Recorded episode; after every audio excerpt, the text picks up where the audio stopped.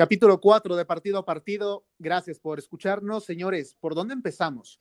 ¿Por el sextete del Bayern de Múnich o por lo que acaba de hacer Tigres al llegar a la final por primera vez como representante de CONCACAF? Juanjo Rueda, ¿cómo andas?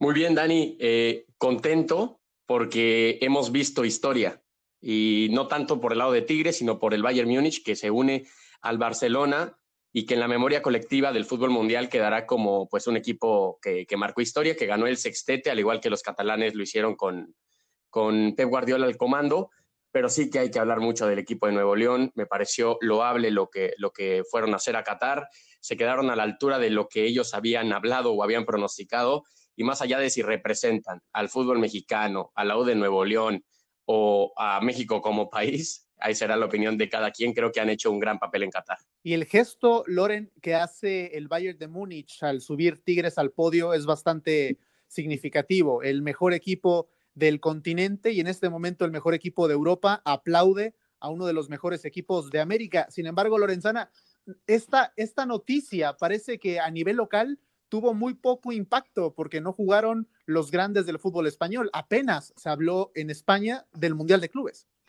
Sí, sí, eh, ¿qué tal? ¿Cómo estáis los dos? Eh, si, ya se habla poco de por sí, si juega Madrid o Barcelona, ¿no? Pero siempre tiene ese bombo, ¿no? Esa, esa rimbombancia necesaria para que los medios hablen de ellos. Eh, ahora mismo no se ha hablado absolutamente nada de un Tigres Bayern de Múnich. En España pasa absolutamente inadvertido el partido, inadvertido, y creo que el gesto que comentas del Bayern de Múnich es un gesto de, de respeto, ¿no? Hacia el rival que ha tenido enfrente, porque lo ha tenido difícil, el marcador así lo atestigua, ¿no?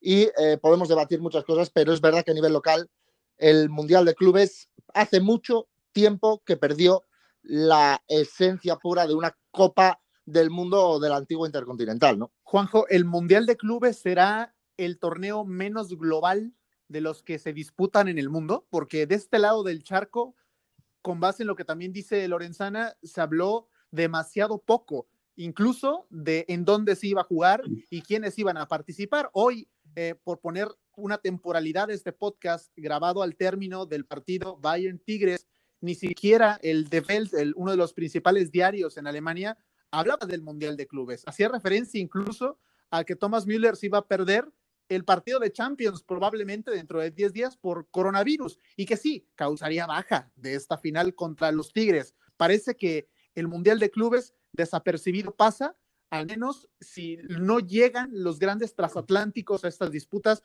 continentales, ¿no? Que, en su momento eran mucho menos lejanas porque solo se disputaban entre el campeón de Europa y el campeón de América. Y ahora como se ha vuelto un poco más global, parece que ha pasado a segundo término, paradójicamente, en el intento de abrazar a todas las confederaciones.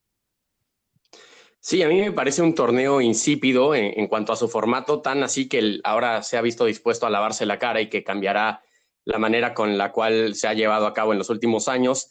Aquí en Europa, pues evidentemente, eh, esta mañana ningún rotativo llevaba en su portada a este partido. Eh, no, es la misma sensación y más yo, por ejemplo, que estoy aquí en Valencia eh, y que no hay un equipo español, como lo comentas, creo que, que la realidad pues todavía dista más de si hubiera jugado alguno de los transatlánticos nacionales. Pero lo que es bonito, Dan y Juan, y lo que me gusta es de que es insípido en cuanto al formato, pero eh, cada quien le otorga el, debido peso dependiendo sus circunstancias, dependiendo su contexto.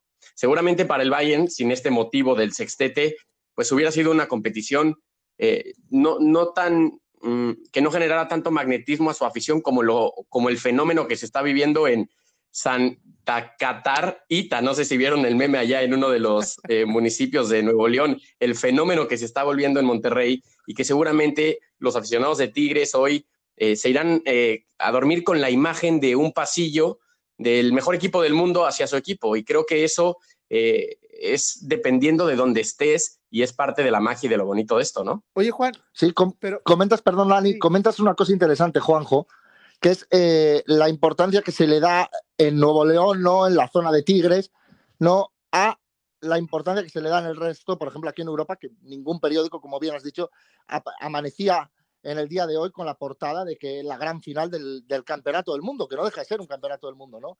Creo que poco a poco, lo comentaba antes, que se ha ido devaluando, ¿no? También porque la diferencia ahora mismo entre clubes tanto de CONCACAF como de CONMEBOL, como de Asia, como de cualquier confederación futbolística, con la de los clubes europeos, la diferencia de nivel es mucho más amplia que antes. ¿no?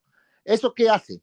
Que el equipo o los aficionados de los equipos europeos, en este caso, se tomen menos en serio la competición, porque la diferencia de nivel es mucho más amplia que hace mismamente 20 años o que hace 60 años, ¿no? Y hace 60 años cuando jugaban, bueno, hace 60 años exactamente es cuando se funda, pero vamos, hace 50 años, por poner una fecha, cuando jugaba el campeón de Sudamérica contra el campeón de la Copa de Europa, ¿no? La diferencia es, era pareja, era pareja, con lo cual el partido era de un interés internacional y tanto a nivel local con el equipo que jugaba como a nivel internacional, ¿no? Y creo que esa diferencia ahora mismo cada vez más grande entre equipos de uno y otro continente hace que pierda mucha importancia, por ejemplo, como decía, para los fans de los clubes que lleguen de Europa. Yo difiero, difiero un poco porque el tiempo ha hecho que el fútbol se vuelva más global y genere más riquezas.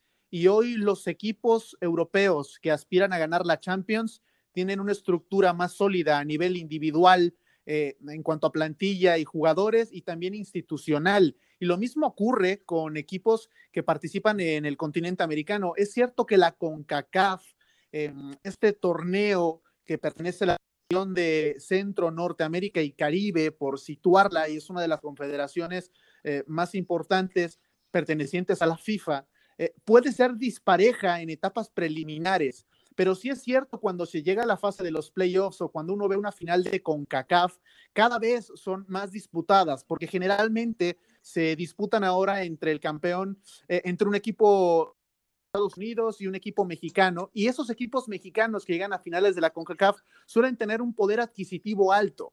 Y lo mismo ocurre con los equipos de la CONMEBOL. Eh, aunque la brecha allí, ponernos a comparar entre CONCACAF, con Ebol, tradición futbolera, nivel de ingresos, individualidades, pues sería meternos en un berenjenal. Pero yo sí creo, señores, que el Mundial de Clubes de un tiempo a la fecha se ha vuelto un poco menos disparejo que antes, porque yo lo que acabo de ver en el Tigres Bayern de Múnich es un equipo de Tigres que los 11 jugadores que en ningún momento movió Tuca para este partido podrían estar compitiendo mínimo 8 de ellos sin ningún problema en cualquier equipo del viejo continente. Hasta ahí, me parece que el nivel sí que se ha em, incrementado en estas justas. Obviamente, años luz a que puedan competir al ritmo tal vez del poderío físico y mental de los alemanes, pero lo que hoy vi fue un partido bastante bonito, atractivo y creo que no que no estaba desmarcado de lo que pretende este Mundial de Clubes.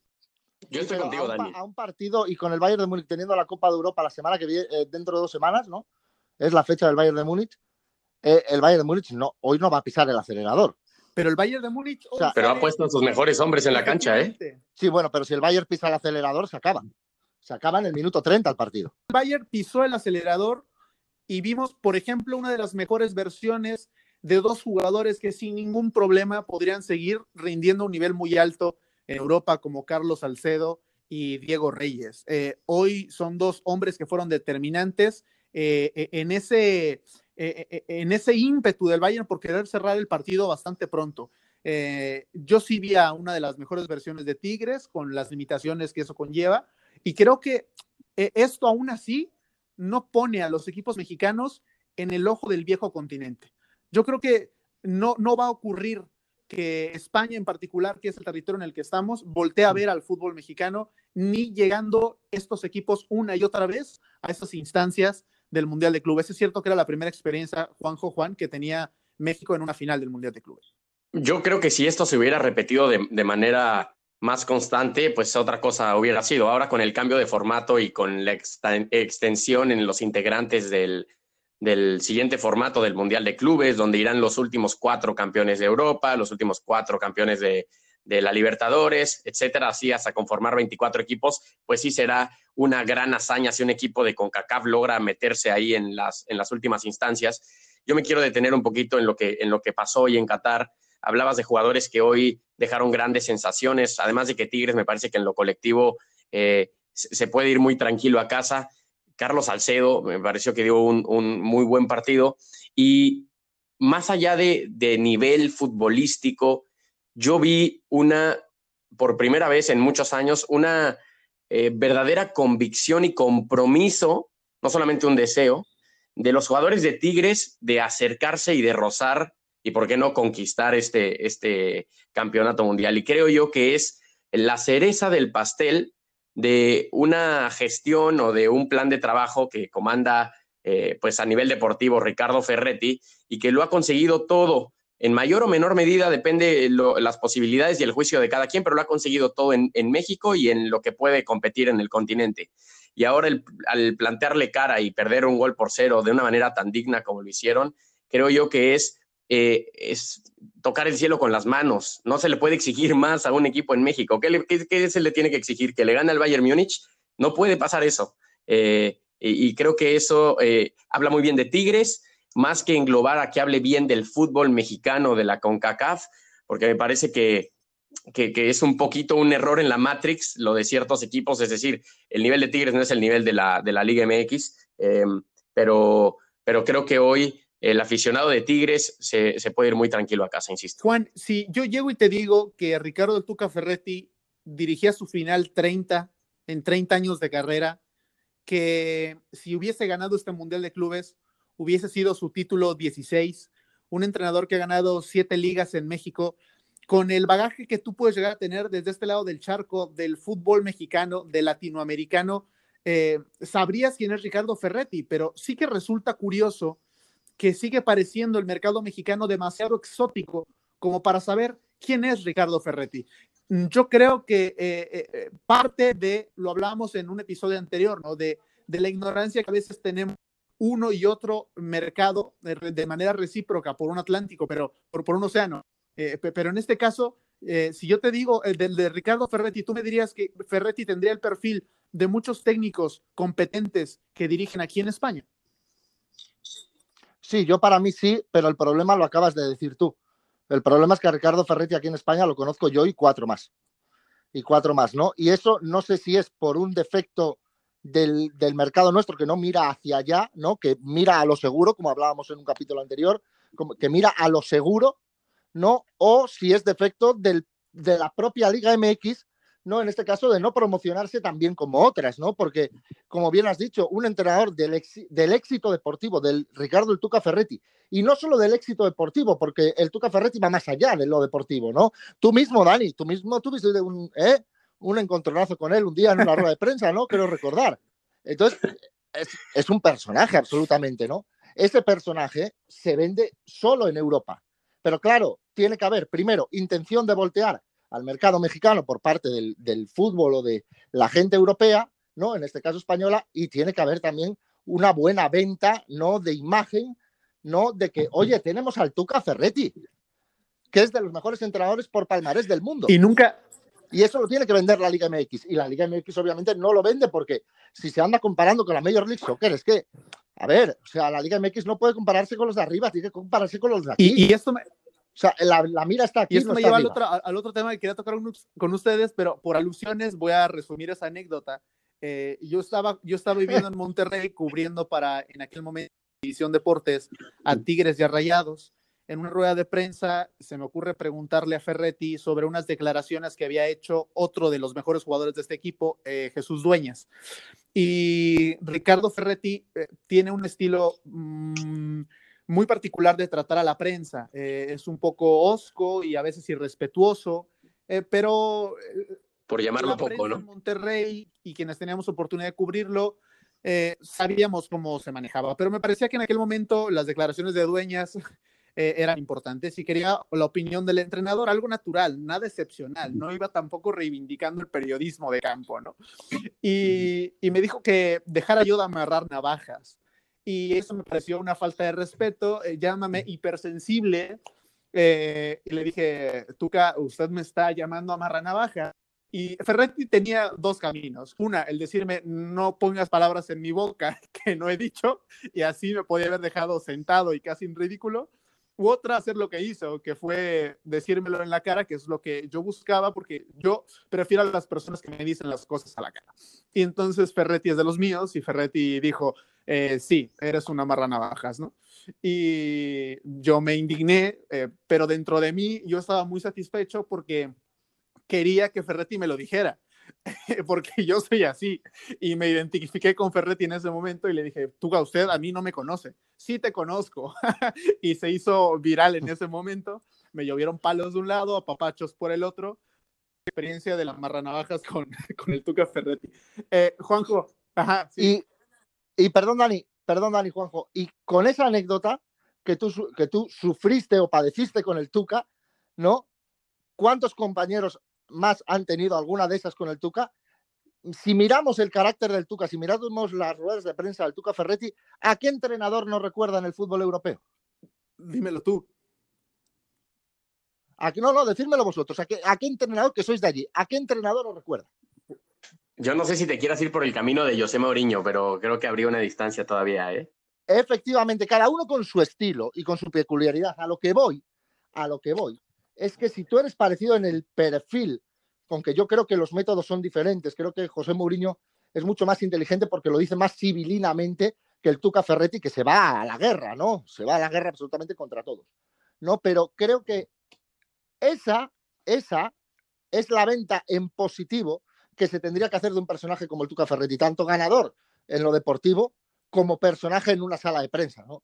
Y, y eso todos hemos vivido aquí en España, Madrid-Barça, Mourinho contra Guardiola que se ganaban o se empezaban a ganar en las salas de prensa, ¿no? Y esos personajes, luego por ganadores, por estar en el fútbol europeo y en los focos del, de, la Champions League, ¿no? Se habla mucho de ellos, pero del cambio del Tuca Ferretti es a lo que voy, ¿no? A demandar un poco más de, de venda por parte del, del ay, de cómo se diría yo, del, de México. No, México tiene que vender mejor su producto porque es mucho mejor la liga. Llámame, llámame loco, Juanjo, llámame loco, Lorenzana, pero em, por lo que ha hecho Tigres con Ferretti en esas tres etapas del Tuca al frente, por lo que ha conseguido hacer Ferretti con Tigres, un equipo de autor reconocible, em, y, sin duda Ricardo es uno de los mejores entrenadores en la historia del fútbol mexicano, y creo que fue el mejor en su momento, hoy precisamente porque lo fue, le da para intentar competir cuando sale de su zona de confort, que es México, y entiendes la expresión, porque me parece que es un entrenador que le ha costado reinventarse y no está mal. Su fórmula, su metodología ha funcionado y mientras funcione, pues eh, eh, es, útil. Eh, me recuerda eso también, en una, alguna ocasión en, en Nuevo León, me contaban que el Tuca estaba renuente a cambiar de lo analógico a lo digital. Él prefería, por ejemplo, analizar los partidos de sus rivales en DVDs. Antes lo quería hacer en VHS, o como le dicen aquí en España, en VHS.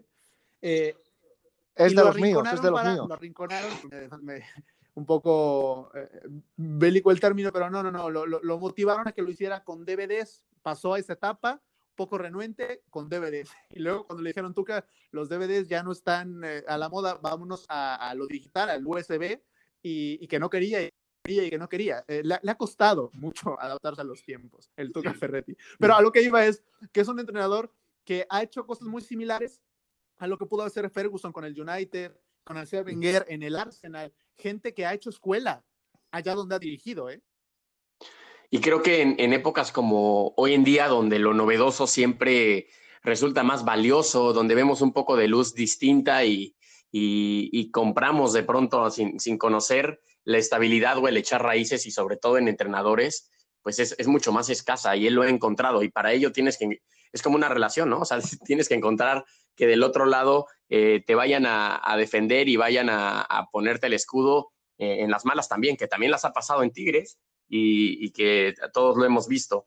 Em, creo que también Ferretti es un tipo apegado a la rutina, es esa persona que, que se levanta, va a su trabajo, regresa, lee eh, quizá un poco y luego cena con su familia y luego va a dormir en el sentido de metodología deportiva y se apega a lo que, a lo que le ha funcionado. Eh, quedará siempre la, intriga o la duda de si debe en algún momento arriesgar más, cambiar el, modelo, eh, sacudir a su plantilla y no lo va a hacer. La realidad es que no lo va a hacer. Y creo que eh, él, además de no hacerlo, ha, logrado hacer, para bien o para mal, eh, un fortín de Tigres. Es decir, lo, que él dice eh, es ley más allá de la presión mediática, más allá de, incluso, eh, no sé si algún tipo de sugerencia, eso ya sería, en el interior del club, eso ya sería suponer, pero ha logrado que un equipo como Tigres, que ojo, eh, ya al rato ocuparemos un poquito más de números, en Alemania, en cuanto a valor de mercado, si Tigres lo pusiéramos mañana en la Bundesliga, sería de 18 equipos, la nómina número 17. Así es que es como si hoy ah, eh, el Bayern Múnich se haya enfrentado, insisto, son nada más números y, hay muchos factores que, que, se involucran. Se haya enfrentado hoy el Bayern Múnich en su liga local al penúltimo de la clasificación y compitió hasta el minuto 90 con Nahuel Guzmán recordándonos algunos pasajes de la última Conca Champions y estuvo, estuvo cerca de alargar por lo menos el partido, ¿no? Juanjo en sintonía. ¿eh? Tigres hoy tenía jugadores. A Carlos Salcedo, estoy hablando de memoria, con pasado en el, en el Eintracht de Frankfurt. Diego Reyes, con pasado en el Porto, en la Real Sociedad, eh, donde mm, fue menos regular de lo que lo hubiera querido. Eh, Javier Aquino, con pasado en el Villarreal, ascendiéndolo incluso a Primera División y en el Rayo Vallecano. Guido Pizarro, jugando Champions con el Sevilla de España, que se va por otras cuestiones, pero estuvo un año rindiendo a buen nivel aquí, incluso llega a la selección argentina. Eh, André Pierre Gignac, eh, finalista de la Euro del 2016, que si no falla esa contra la selección de Portugal eh, en el Parque de los Príncipes, estaría, em, estaremos hablando de que no hubiera terminado en Tigres, ¿sabes? Porque era un jugador que podría haber apuntado a, otros, a otros lados. Es decir, hoy, y, y, el mejor entrenador probablemente por palmarés del continente americano, me estoy flipando, diré, señores, no tengo el dato, pero me atrevería a decir que son uno de los mejores Ricardo Ferretti. Eh, hoy la estructura, hombre, pues, Juanjo Juan, probablemente sí la tenía Tigres para pensar que podría competir en una de las grandes ligas eh, de, Europa, pero yo no creo que le dé eh, a Tigres para romperla en Europa de mediana tabla en cualquiera de los de las cinco grandes ligas. ¿Coinciden? Sí, yo creo, yo creo que para, para mitad de tabla en algunas ligas sí puede estar. Eh, luego, yo la liga alemana soy muy reticente, creo que no hay tanto nivel como el que parece. No, creo que en Alemania incluso podría pelear por Europa League. No es una proeza, es quedar sexto en la Bundesliga. O sea, no es una proeza. Lo que pasa es que aquí vemos, vemos la Bundesliga y suena tan bonita, ¿no? Que parece que hay más nivel del que, del que realmente hay, ¿no? Pero Alemania es Bayern de Múnich, Borussia Dortmund y para de contar y lo demás está todo muy igualado. Un año despunta el Leverkusen, otro lado, otro año el Gladbach y otro año el Schalke 04, ¿no? Que bueno, que ahora bastante tienen para ellos, ¿no? Pero creo que Tigres en ligas como la Bundesliga o como la Liga Francesa sí podría dar un puntito más de calidad que la Serie A, por muy mal que esté, es Italia y el fútbol italiano es, es criminal en el sentido deportivo de la palabra, ¿no? Es muy complicado el fútbol italiano, aunque esté a mucho menos nivel que hace 20 años, que fue su mejor época, ¿no? Los 80 y los 90. Y luego la Premier League y la Liga Española, creo que ahí sí, a lo mejor mitad de tabla hacia abajo y pasando apuros para descender o no. ¿No? Pero creo que en esas dos ligas, Alemania, Francia, ¿no? Por, ya que has mencionado las consideradas, ¿no? Cinco grandes, pues yo creo que ahí de mitad de tabla. Juanjo, permítame un matiz antes de, escucharte. Yo creo que esta plantilla, con un entrenador del perfil como Miguel Herrera, por ejemplo, sí que podría eh, haberle dado más batalla hoy al Bayern de Múnich. Un poco más arriesgado y probablemente sí plantar cara en media tabla en cualquiera de las cinco grandes ligas en Europa. Esta plantilla con otro entrenador un poco más a la vanguardia, Juanjo. Yo ahí difiero un poco contigo, en, el expreso sentido de que eh, no, hay, creo, de qué manera poder cuantificar que eso pudiera pasar. Es eh, a lo que me explica. Es un tema estético, ¿sabes? O sea, 7 eh, de 18 en valor de mercado de la Bundesliga. Sabemos que eso no va a ocurrir, pero, pero bueno, por, tirar un poco de imaginación, soñar es gratis, señor Rueda. Vender humo, vender humo al fin y al cabo. Es que lo que pasa es que eres una marranavajas. También es que lo, lo, lo otro que. no, eh, no lo sé. Yo, yo creo que Tigres, el Tigres que conocemos, eh, tendría que pensar en las ligas top en, de media tabla hacia abajo. Es decir, eh, yo sé que, que ahí hay números que, que poco significan y creo que esta plantilla de Tigres sí que tiene muchísimo valor en el sentido de que todos están en un punto de rendimiento muy alto, pero ojo, ¿eh? el 11 titular de Tigres de hoy roza la media de edad de los 30 años. Es un equipo también veterano y eso pues puede eh, venir bien. Y cuando hablamos de estados financieros o de valor de plantilla, pues sabemos que el hecho de que un equipo tenga jugadores más veteranos hace que su plantilla pues sea eh, más reducida en cuanto a, poder económico. Siempre los jugadores jóvenes valdrán más. En, en, Holanda me parece un buen ejercicio. O sea, en cuanto a valor de mercado, sería el quinto mejor equipo. Después del top 4, el Ajax, el PSV, el AZ Almar y por ahí el Feyenoord.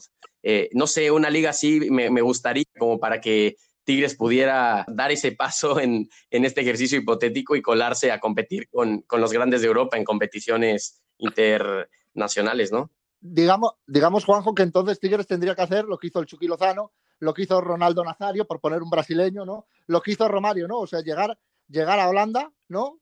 Foguearse en Holanda y luego ya dar el salto a una de las ciudades, ¿no? Portugal también. Claro, claro. Algo parecido. Es interesante eso porque la Eredivisie muchas veces nos da un, nos da un perfil del jugador a veces engañoso, ¿no? Y yo lo, que creo y lo que quiero decir es que, eh, vamos a ver, si tú en tu contexto, ¿no? Que es la Liga MX, compites con el Puebla, y lo siento, para la franca, por favor.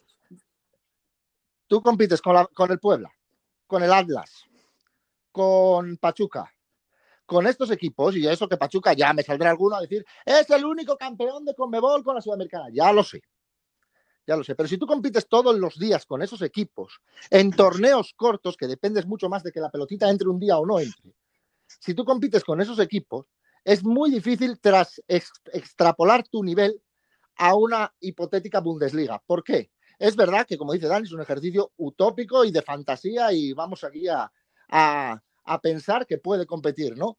Pero si tú compites todo, todo el día con equipos de mayor fogueo en el fútbol europeo, de mayor eh, eh, enjundia eh, institucional, véase el Eintracht de Frankfurt, véase el Bayern Leverkusen, el, el Werder Bremen mismo, que lo está pasando mal, el Stuttgart, que incluso ha pasado por segunda división después de ser campeón. Es decir, son equipos con una estabilidad institucional ¿no? y con un cierto nivel que a Tigres lo podrían potenciar algo más. ¿no? Si tú te entrenas para competir en la Bundesliga, no es lo mismo que te entrenes para competir contra el Yo quiero poner el foco eh, en una dirección paralela, que no tan diferente. Em, por eso decía que esta plantilla a nivel calidad individual, calidad individual, no en lo económico, que es también un buen, un buen parámetro, pero creo, pero creo que buena plata, Tigres, me ¿eh? explico. Hoy el 11 tipo de Tigres, estos 11 que vimos, yo no tengo duda de que los 11 podrían jugar en cualquier equipo de mitad de tabla de las cinco grandes ligas europeas. Yo, otro argumento. Yo te sigo y estoy contigo. Es cierto que Tigres es hoy una de las tres plantillas mejor valoradas en el mercado mexicano, junto al América por el potencial económico, pero porque también nuestro mercado exige un ingreso inferior al europeo. Y eso que Tigres está respaldado por la tercera cementera más grande del mundo, Cemex. Y esto no es un comercial. ¿A qué vamos con esto? Que si eh, Tigres como institución sólida, que ha mencionado Lorenzana esa palabra, estuviera en cualquiera de las grandes cinco ligas europeas, con el respaldo de la misma cementera, claro que Tigres tendría ingresos superiores equivalentes a su nivel en Europa. Y eso sí que le, le permitiría que estos 11 tipos que juegan en Tigres pudieran verse reforzados por otros 5 o 6 de calidad similar y entonces competir. Entonces, Exacto. creo que, creo Por que sí le daría, pero me parece bastante eh, eh, diminuto si solo nos quedáramos con la comparativa numérica, ¿no? Creo que, que, podríamos traspolarlo a, otras aristas que envuelven hoy a los clubes en el mundo. Sí, o sea, todo esto, perdón, perdón, Juan, estamos hablando de esto porque, porque Tigres ha perdido 1-0 con el Bayern, ¿no? Quiero decir, y si llega a perder 5-0, estamos hablando de esto. Yo me quedaría con que Tigres llegó a una final del Mundial de Clubes. Tú me preguntabas, Juan, y creo que también Juanjo aquí mm, te va a ayudar, nos va a ayudar a, responderte la pregunta, porque tú me decías, ¿por qué les importa tanto llegar a una final del Mundial de Clubes? ¿Qué les da a los mexicanos por llegar a una final del Mundial de Clubes? Porque efectivamente, eh, creo, y también quiero, quiero escucharlos, incluso también a ti, Juan, por, por la experiencia europea que tienes viendo llegar a equipos como el Real Madrid al Mundial de Clubes, que la ganó tres veces de manera consecutiva, ¿no? Y que, y que parece que eh, era un título más a un equipo acostumbrado a ganar. Pero precisamente por eso, porque nace como una intención intercontinental entre un continente y Sudamérica, luego invitan a otros, se vuelve exótico porque se la llevan a Japón, luego se la llevan a Marruecos, ahora termina eh, eh, en los Emiratos Árabes, en, Qatar, en este caso, y, claro, para ustedes es algo muy natural. Sí. Que la primera edición del Mundial de Clubes, amparado por la FIFA, se juega en Brasil. que, que fue maravilloso aquel torneo porque era tan raro que dices, anda, pero bueno, bueno, el Madrid juega con el Necaxa, ¿no? No, no fue Pierde con el Necaxa, ¿puede ser? El Madrid no pierde con el Necaxa que en ese Mundial de Clubes, el tercer y cuarto. ¿eh? ¿eh? Hablo de memoria, ¿eh? pero vamos, bueno, me, da igual. Eh, o sea, aquel, aquel Mundial de Clubes era rarísimo, se jugaba en Maracaná, creo, y en Morumbí, si no me equivoco, en el campo de Sao Paulo, ¿no? Y era pues rarísimo, pero claro, a partir de ahí Mm, empieza a decaer, pero no decae, perdón Dani, tengo que decirlo, no decae porque entre el Alalí como campeón de Asia o de África, o porque claro, hay tantos equipos llamados Alalí que ya no sé ni si es el de Egipto o el de Qatar o el de Arabia Saudí, ¿no? Pero ya, no se evalúa por eso. Yo estoy de acuerdo en que entre los campeones de cada confederación. Espérame, espérame, que... todos estos. ¿no? Pero lo que no este puede entrar es el anfitrión este como invitado. Ya me algún palo y alguna grosería. Eh, estoy checando el dato eh, y me equivoqué. Sí, los Rayos de Necaxa le ganaron 4-3 al Real Madrid de Vicente del Bosque en el Maracaná, el tercer lugar de aquel Mundial de Clubes. Ahora sí, cierro paréntesis. Bien, de acuerdo. Entonces, eh, claro, aquel, esa primera edición fue tan atípica que eh, luego también se jugaba en Brasil, ¿no? Que eso siempre llama más la atención de primeras, ¿no? Pero a lo que, a lo que iba, a lo que iba, estrechando el círculo. La, competición no la devalúa que haya un, competidor de la OFC de Oceanía, ¿no? No lo devalúa eso. La competición se devalúa en el momento uno tiene que pasar una ronda previa más que otro, porque es de otra confederación menor según los que dictan las normas. Porque entra el anfitrión, o sea, si, si de repente el Real Oviedo organiza un Mundial de Clubes, el Real Oviedo es invitado al Mundial de Clubes. Pero qué cojones me estás con, perdón. pero que estás, poniendo a la casa. no, el Mundial de Clubes tendrá que ser para los campeones o mínimo para, para equipos de, no sé, pero pasa en cualquier torneo, ¿no? O sea, pasa en cualquier torneo internacional. El de casa, el de casa no puede faltar. Pues yo creo que es atractivo para, para el mercado y para los equipos mexicanos pues porque es rodearte con, con los top de tu industria, ¿no? Me parece que pasaría lo mismo en cualquier profesión, es decir, eh, no es poca cosa que hoy Tigres, cuya realidad semana a semana, ya, ya lo decías Juan, contra qué equipos, eh, y no es menospreciar a nadie, contra qué equipos es su cotidianeidad, que se enfrente al mejor equipo del mundo hoy en un torneo internacional y oficial por la FIFA, que eso creo que eh, es diferente a, las copas de verano de, de pretemporada para hinchar de billetes a los equipos en Europa y de México, que de ahí también hay mucho encontronazo. Y, yo quería rescatar lo que habías dicho, Dani, sin meterme mucho en, ese tema. Sí, o sea, si el ejercicio se hace del Tigres de hoy, eh, quizá sería una realidad distinta, mucho menos ambiciosa, así hiciéramos ese mismo ejercicio hipotético en, con Tigres involucrado ¿no? En la mesa de repartos de derecho de televisión y en la estructura de fútbol profesional de unas grandes ligas por el respaldo que tiene con Cemex, sin pero sin duda que Tigres podría aspirar a competir en Europa. Vamos, como estructura deportiva es, eh, yo creo, admirable, incluso para clubes en, mismo, en mismas grandes ligas, ¿no? Tigres hace no mucho renegoció su contrato con las televisiones con las que tiene derechos en Estados Unidos y en México por el crecimiento que también había tenido la marca Tigres y el impacto que tenía en, los Estados Unidos, ¿sabes? Y, en México sigue siendo un equipo muy regional y la gente de Nuevo León, y sí que tiene simpatizantes en algunos estados, pero eh, no es ni mucho menos el equipo más visto en México.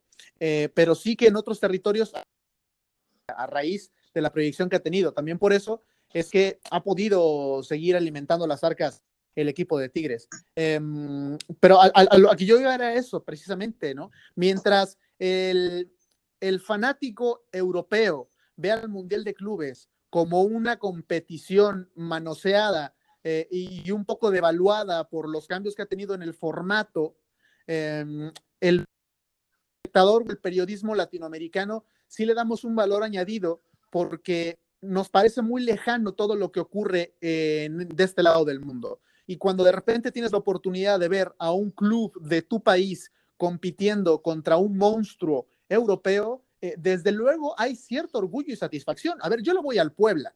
Y, que yo haya cubierto a los Tigres en su momento no significa mucho, pero sí que le coges cariño o a Tigres o si tienen éxito. Y ahora que vi el partido, yo sí le di un par de gritos a la televisión, también por, ser mexicano y, para nosotros que tenemos la oportunidad de seguir la UEFA Champions League en primera persona, de Europa, que, tuvimos la oportunidad de estar eh, cuando alzó su orejona y ver a Tigres, un equipo que has visto su crecimiento, jugar un mundial de clubes, es precioso, es precioso. Y si yo estaba así, que no soy hincha de Tigres, ¿cómo, estaría la afición de San Nicolás de los Garza? ¿Sabes? Eh. Dani, Dani, pero precisamente lo que tú has hablado porque te conozco, y porque te conozco, y a Juanjo también le, le, conozco un poco como para saber que no sois de esos, pero es que yo me, empapaba de leer, ¿sabes? Me llegaba por todos los lados, notificaciones, a gente hablando de los Tigres, de tal, y antes de empezar el Mundial de Clubes, nadie animaba a los Tigres porque es un equipo regional, porque es un equipo local, porque la gente, como no está la América, no le anima a nadie, y de repente ahora que llegan a la final aparece todo el mundo de los Tigres. Y como he dicho, no es que el caso vuestro de vosotros dos, ¿eh? que quede claro. O sea, pero de repente ahora todo el mundo es de los Tigres y todo el mundo está orgulloso del equipo mexicano, ya, o sea, la, veleta esta de cuando gana así. Yo, yo creo que sí, los medios en México, eh, desde la distancia, porque tampoco eh, le di un seguimiento minucioso a todos los colegas que hicieron el esfuerzo por informar. Creo que sí, Juanjo, y no me dejarás mentir, sí le dieron la relevancia que tenía la participación de Tigres en un Mundial de Clubes y sobre todo fue más enfático cuando llega a una final. No se habló de otra cosa en esos días más que de Tigres en los últimos cuatro o cinco días previo a esta final con el Bayern de Múnich. Por supuesto, al final, eh, en cuanto a los antecedentes de los equipos mexicanos, era hacer historia, ¿no?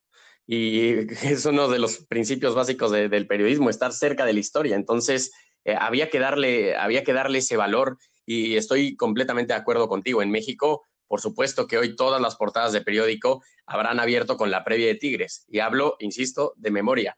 Luego, el sentir de cada quien eh, es muy curioso, ¿no? Y, no quiero que nos detengamos a juzgar, pero sí a, a, mirar.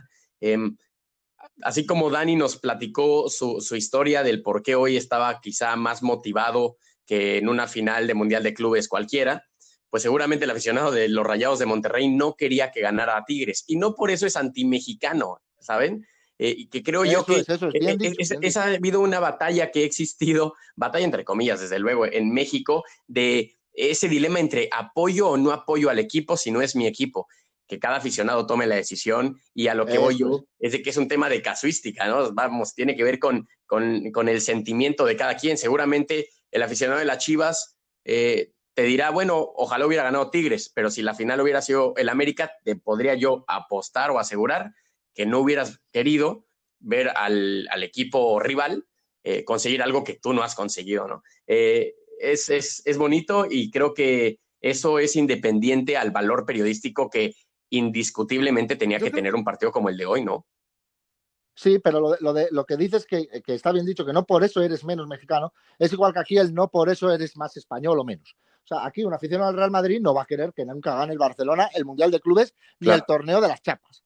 Eh, el, el, aficionado del Atlético de Madrid no va a querer nunca que gane el Real Madrid algo, ¿no? Sin embargo, sin embargo, obviamente si vamos a una Copa del Mundo de selecciones con la bandera de nuestro país, el del Barça y el del Madrid se ponen la bandera española, ¿no? Y todos unidos por, por, por, una misma causa, que es una Copa del Mundo o una Eurocopa en su defecto, eh, eh, pero por un país, ¿no? Yo creo que el, el, animar un equipo o no en una competición internacional que sea de tu país no te hace ni menos patriota, ni más patriota, ni gaitas. Eso yo creo que es Ahora, yo quiero poner malo. Mm, también otra dimensión. Eh, lo que pasa aquí en Europa, vamos a poner el ojo aquí en España, ¿no? Yo nací en Albacete, le voy a Albacete, soy del Madrid. Y eso es muy normal. Todos tienen el club de la provincia y el club grande.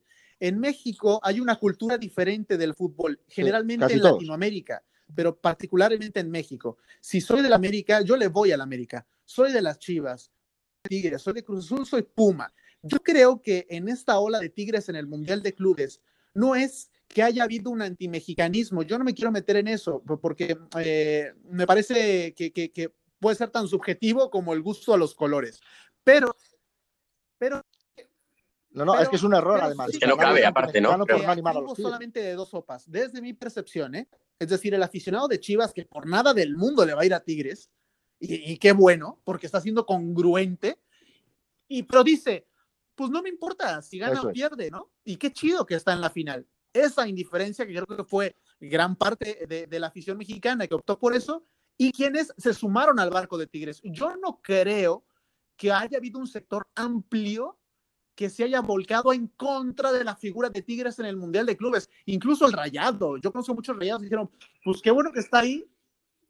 justo te quería preguntar yo eso, Dani. Sí, pero entre Rayados. La rivalidad e, es regional cuando hay un partido punzante, eh, de, todos son punzantes, pero sobre todo cuando se juega una final, unos cuartos de final en una liguilla. Pero si Rayados esta vez no pudo, Rayados ya tiene experiencia de haber jugado Mundial de Club, de haber tenido un tercer lugar el último en la, era, era Mohamed, pues si va Tigres dice, mira, igual yo no veo el partido, me da igual si ganan o pierden esos Tigres, y, pero pues está bien, ahí está México peleando, ¿no? y los mejores son los del norte. Y eso es lo que siempre van a mantener. Por eso yo creo que aquí no hubo ningún antimexicanismo, y yo sé que no lo dijiste por, por, por generar la polémica, pero yo creo que en México hubo eso, ¿eh? la indiferencia y quienes se subieron al, al carro de Tigres. Y, quiero... Al barco ganador, como siempre. Sí, pasa, aquí en España. ¿eh? Lo que pasa aquí en España es más natural, porque aquí en España eres de dos equipos. Y si puedes, sabes si tu abuelo nació en, en, otro municipio. Sí, encima le tienes cariño al palenque, aunque está desaparecido. por eso yo creo que esa ola es mucho más fácil impulsarla aquí en España de todos somos españoles en busca de una causa y el Madrid representa a España, ¿no? Este, y en México se genera un poco más el debate. Pero yo, yo me quedo con eso y me quedo con, con que, bueno, volvimos a ver a un equipo mexicano competir al máximo nivel contra un monstruo, en este caso de la, de la UEFA.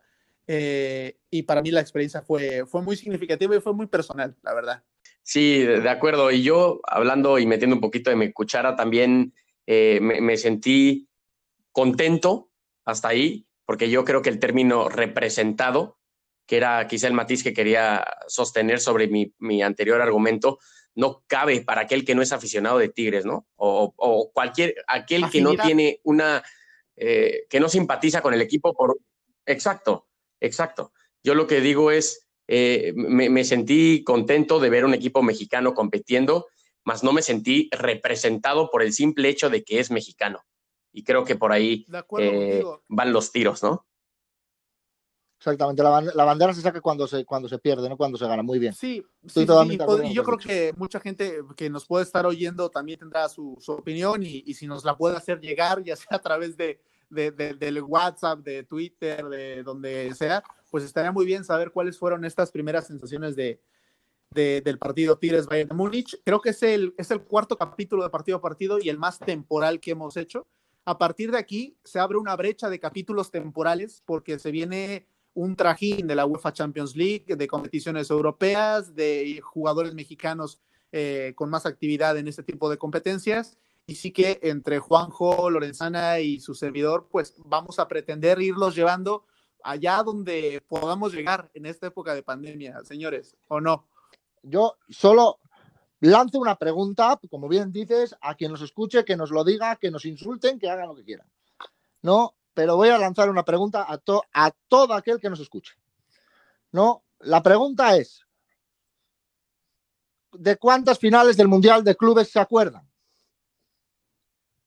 Dentro de dos días, que echen la vista atrás, piensen un minuto, no busquen en Wikipedia ni en ningún lado, busquen y pregúntense de cuántas finales del Mundial de Clubes se acuerdan. Y yo ahora voy a refrescar un poquito la memoria de lo que era no el Mundial de Clubes, porque no se le puede llamar así, pero de lo que era la Copa Intercontinental. No, nos viene a la cabeza un 2-1 del Sao Paulo al Barcelona con dos golazos de Ray. Nos viene a la cabeza la, que casi gana Argentinos Juniors a la Juventus.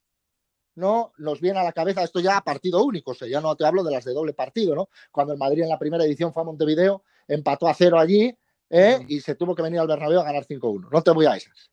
Pero te voy al Madrid-Boca de, Tokio, ¿no? Al Madrid-Boca de los dos goles de Martín Palermo, ¿no? Histórico, con más de 30.000 hinchas de Boca Juniors allí, ¿no? Y te voy a que el Atlético de Madrid, por ejemplo, la gana sin, sin, haber ganado la Copa de Europa, ¿no? Porque el Bayern en aquella ocasión decidió no presentarse, ¿no? Y luego, otra que aquí en España se recuerda mucho, el Aguanís, el famoso regate de Raúl pisando la pelota, ¿no? Frente al Vasco da Gama, ¿no? Creo que hay finales en la retina de la Intercontinental. Solo quería decir eso. Sí, yo seguiré haciendo memoria de aquello. Por lo pronto voy a hacer mi maleta porque, como dices, nos espera un, un buen trajín y espero que la gente nos siga acompañando hoy. Por lo pronto ponemos fin a este capítulo porque nosotros vamos partido a partido.